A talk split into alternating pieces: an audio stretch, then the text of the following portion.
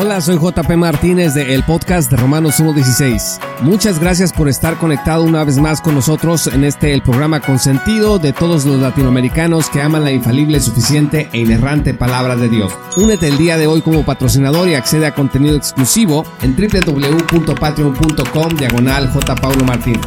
Disfruta del siguiente episodio que hemos preparado especialmente para ti.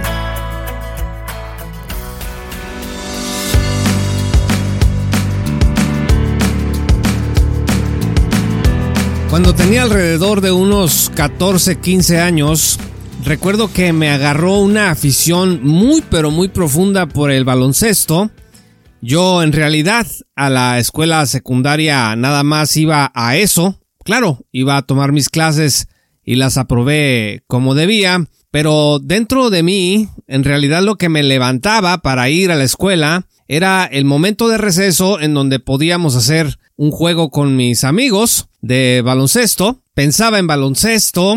Los fines de semana jugaba baloncesto. Participé también ya entrado en la educación preparatoria en equipos de baloncesto. Y yo recuerdo que en esa época me senté a la mesa a comer con una de mis tías y empezaron a hablar del cielo. Y yo hice esta pregunta y la hice con mucha sinceridad. Pregunté, tía, ¿en el cielo voy a poder jugar básquetbol? Me acuerdo que se me quedó viendo, se rió de mí y dijo, no, eso no va a importar allá. Y yo me quedé un poquito desconcertado porque en realidad, ¿qué es lo que había en el cielo que a mí me interesaba? Por supuesto que aquí podemos entrar en una discusión acerca del tipo de muchacho pagano que yo era y lo que yo estaba buscando, el beneficio que estaba buscando y la falta de comprensión que tenía de mi propia pecaminosidad. Pero ciertamente esta escatología este mensaje de que después de la muerte como que todo se desintegra, entramos en un estado de completa y total espiritualidad, lejos de cualquier cuestión física. Es un mensaje muy popular y lo he escuchado inclusive en iglesias que tienen cortes dispensacionalistas que se esperaría que siendo premileniales no pensaran de esa manera. Por ejemplo, una vez escuché a un pastor diciendo, pues si a usted no le gusta cantar aquí en la congregación cuando adoramos juntos al Señor, pues déjeme decirle que eso es lo que vamos a hacer por toda la eternidad. Entonces la idea es de que una vez que usted y yo nos morimos, vamos a un, una especie de lugar etéreo, allá en una nube, en lo inmaterial, y vamos a cantar para siempre y por siempre, sin detenernos. De pronto surgían las dudas de si no nos íbamos a cansar, si no se nos iba a acabar la voz. Y este modelo es lo que Michael Black llama en su nuevo libro el modelo de la visión espiritual que contrasta con lo que él llama el modelo de la nueva creación.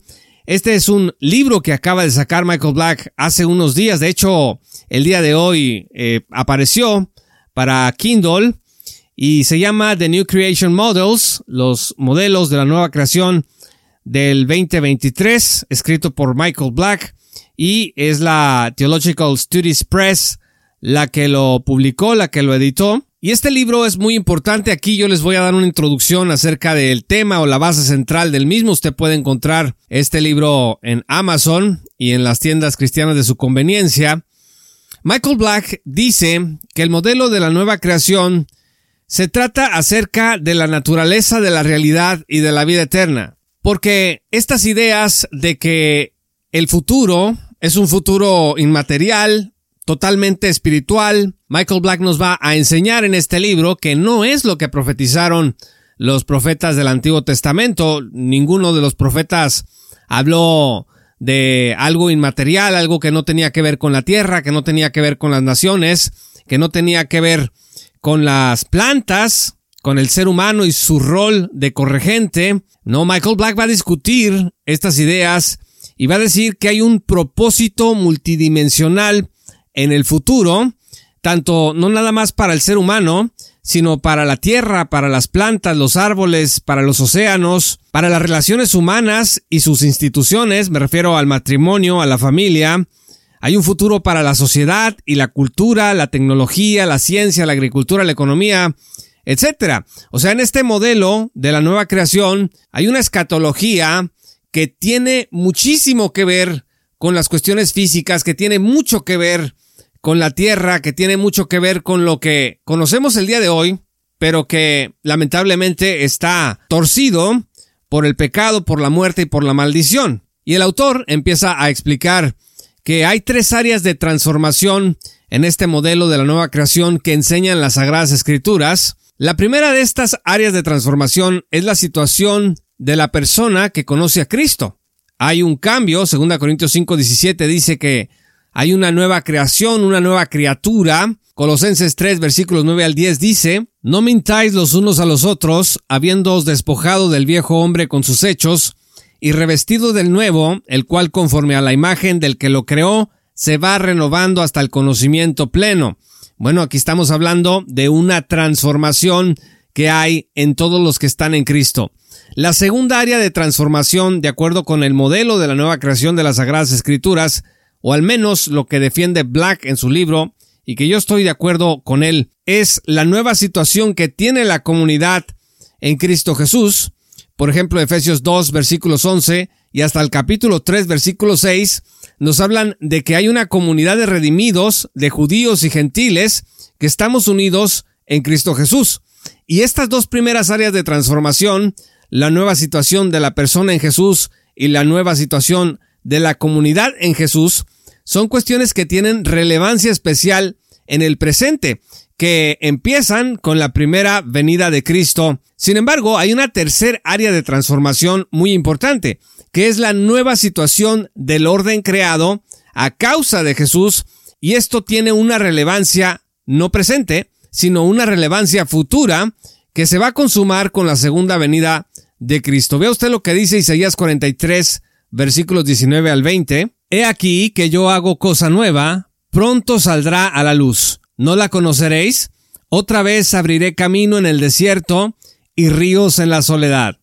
Las fieras del campo me honrarán, los chacales y los pollos del avestruz, porque daré aguas en el desierto, ríos en la soledad, para que beba mi pueblo, mi escogido. Y fíjese lo que dice el capítulo 65, versículos 17 al 25, porque he aquí que yo crearé nuevos cielos y nueva tierra, de lo primero no habrá memoria, ni más vendrá al pensamiento.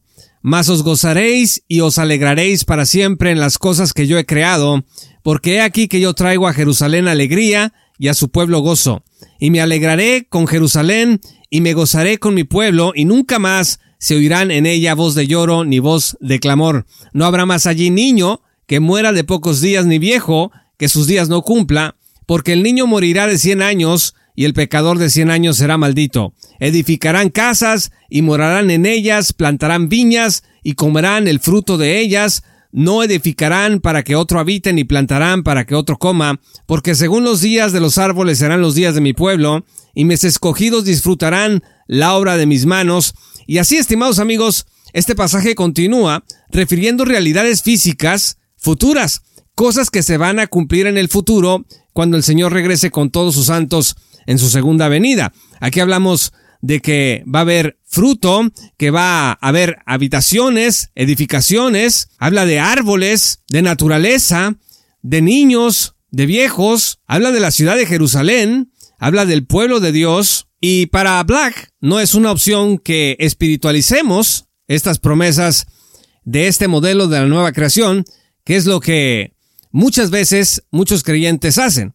Cuando leen todas estas cosas, las empiezan a espiritualizar y entonces dicen, pues sí, son cuestiones de esperanza para el futuro, pero no debemos de esperar que literalmente, por ejemplo, como dice Isaías 65, Dios se va a alegrar con Jerusalén y se va a gozar con su pueblo. No, estas son cosas, dicen, que tenemos que leerlas espiritualmente y que no se refieren a la Jerusalén física y que no se refieren al pueblo de Israel. Y así, con todas estas profecías puede usted revisar además lo que dice Mateo 19, 28 al 30. Y Jesús les dijo, dice la escritura, de cierto os digo que en la regeneración, cuando el Hijo del Hombre se siente en el trono de su gloria, vosotros que me habéis seguido también os sentaréis sobre doce tronos para juzgar a las doce tribus de Israel, y cualquiera que haya dejado casas o hermanos o hermanas o padre o madre o mujer o hijos o tierras por mi nombre recibirá cien veces más y heredará la vida eterna, pero muchos primeros serán postreros y postreros primeros.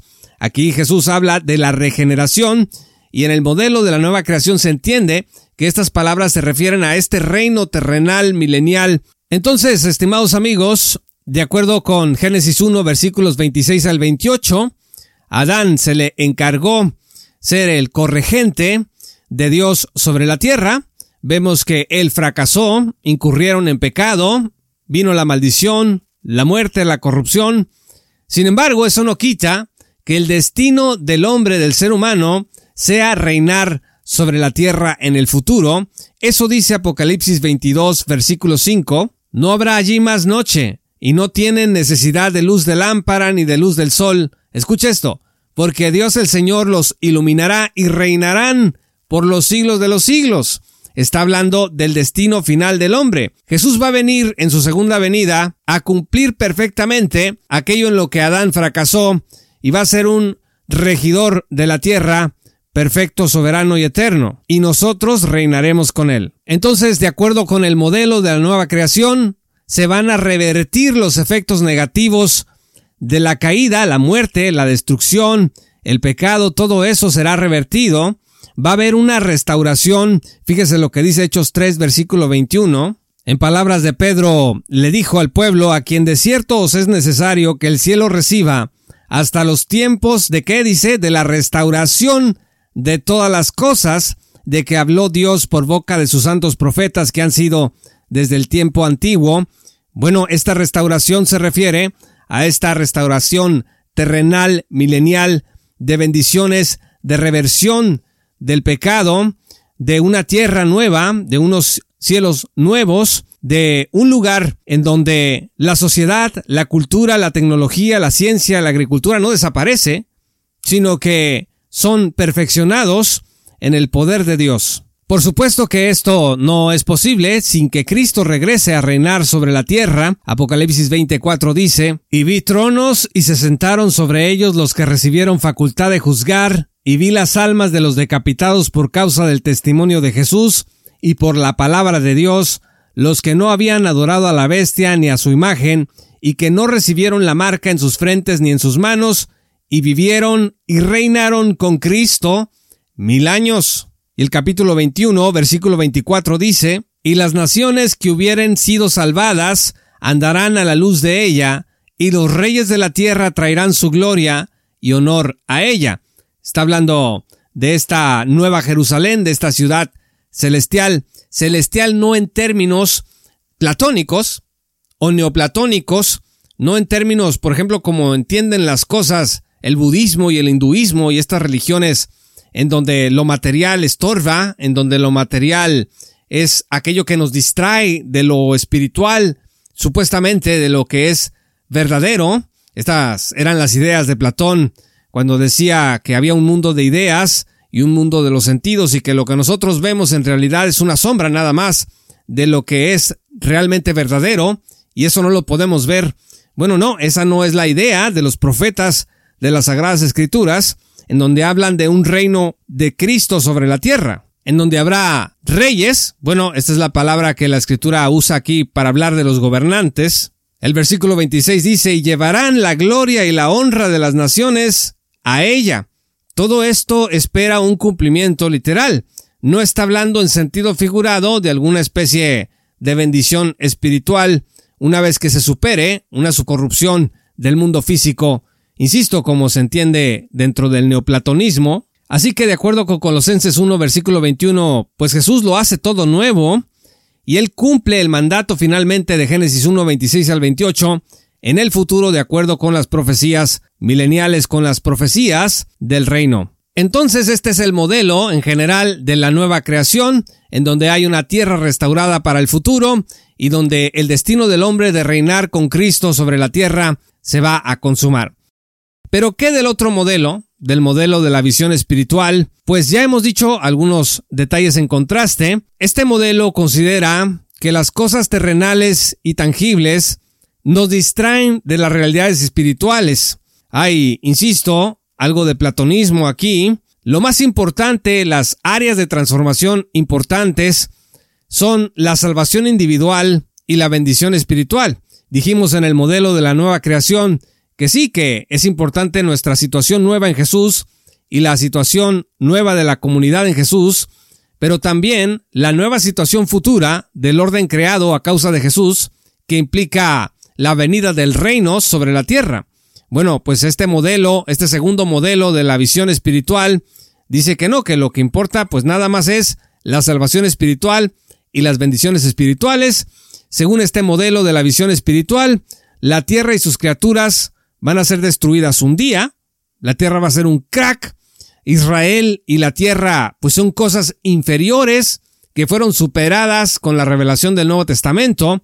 El Antiguo Testamento es una sombra que en realidad se desvanece cada vez más en la medida en que la espiritualidad va ocupando su lugar sobre lo físico, sobre estas visiones de una bendición física futura, dice este modelo de la visión espiritual, que no debemos de esperar eso, que todo lo que dicen los profetas en el Antiguo Testamento de bendiciones físicas, nacionales, terrenales, económicas, de agricultura, de arquitectura, de economía, de tecnología, de grupos étnicos, dice que todo eso tiene que leerse en sentido figurado, como si fuera algo espiritual, y que no debemos de esperar su cumplimiento literal y físico, como mi tía, que me decía que no iba a haber en el reino de Dios baloncesto, bueno, pues de acuerdo con el modelo de la nueva creación, no nada más va a haber baloncesto, va a haber natación, va a haber todo tipo de deportes,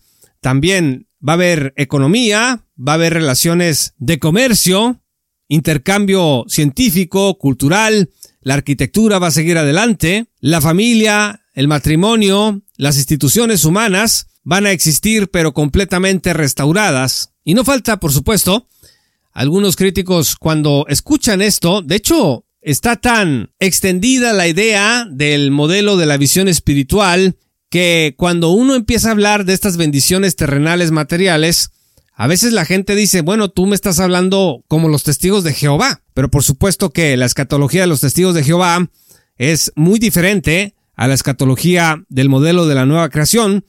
Y le voy a dar nada más un detalle. Para los testigos de Jehová, en 1914, el Señor Jesús vino.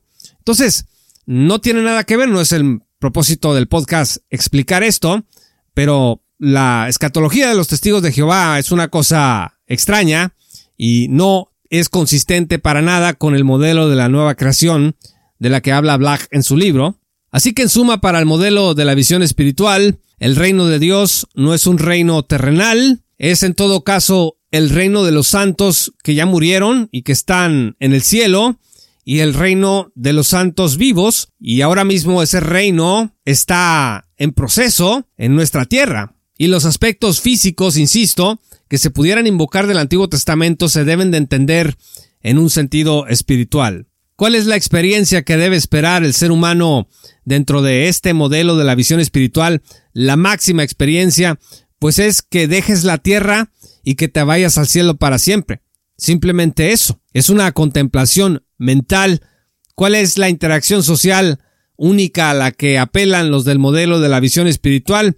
Pues por ejemplo, pues que vas a estar cantando y adorando junto con otros santos. Y se acabó. No va a haber eh, ninguna otra interacción relevante más que esa. Y Black cita como proponentes de que el reino de Dios no es un reino terrenal a Leon Morris y a Gary Burge, entre otros. También dice que en este modelo de la visión espiritual podemos encontrar a Orígenes, a Tomás de Aquino, a Agustín. Por supuesto, que muchos de estos han influenciado mucho al movimiento reformado, a milenial, en donde hay una gran espiritualización de todas las profecías de las Sagradas Escrituras. Finalmente, Black dice que muchos cristianos toman de los dos modelos, que no hay exactamente un cristiano que sea puramente del modelo de la visión espiritual. Por ejemplo, dice, se admite que va a haber una resurrección física, aunque no se admitan las bendiciones mileniales físicas del reino venidero. Esa es una manera de tomar del modelo de la nueva creación y también permanecer en el modelo de la visión espiritual. The New Creation Models del 2023 de Michael Black es un libro importante, interesante, hay que leerlo como parte de un conocimiento más profundo del premilenialismo. También toca otros temas. Por ejemplo, en la parte número 4, Black va a revisar los puntos de vista mileniales y su relación con los modelos, es decir, el premilenialismo y los modelos, el amilenialismo, el posmilenialismo. También en otro de los capítulos habla de los sistemas teológicos y los modelos, va a revisar al dispensacionalismo, a la teología del pacto, al pactualismo progresivo, al nuevo cristianismo sionista, entre otros. Un libro que definitivamente aporta a la discusión, a la mejor comprensión del nuevo modelo de la nueva creación y que creo que es una obra que los premileniales dispensacionales debemos de conocer. Muchas gracias por escuchar este programa. Yo soy JP Martínez de El Podcast de Romanos 1.16. Te invito a que te unas a nuestra gran comunidad de patrocinadores en www.patreon.com diagonal. Paulo Martínez. Vas a acceder a recursos exclusivos, pero sobre todo la oportunidad de estar hombro con hombro con nosotros en esta tarea de divulgación bíblica y teológica sana para la gloria de Dios. Síguenos en todas nuestras redes sociales como arroba JP Martínez Blog. Muchas gracias y que el Señor los bendiga hasta que volvamos a encontrar. Esto fue Romanos 1.16 con Juan Paulo Martínez Menchaca. Únete como patrocinador y apoya la sana divulgación bíblica y teológica en América Latina. Búsquenos y síguenos en nuestro sitio web oficial, redes sociales y otras. Romanos 1.16. Todos los derechos quedan reservados.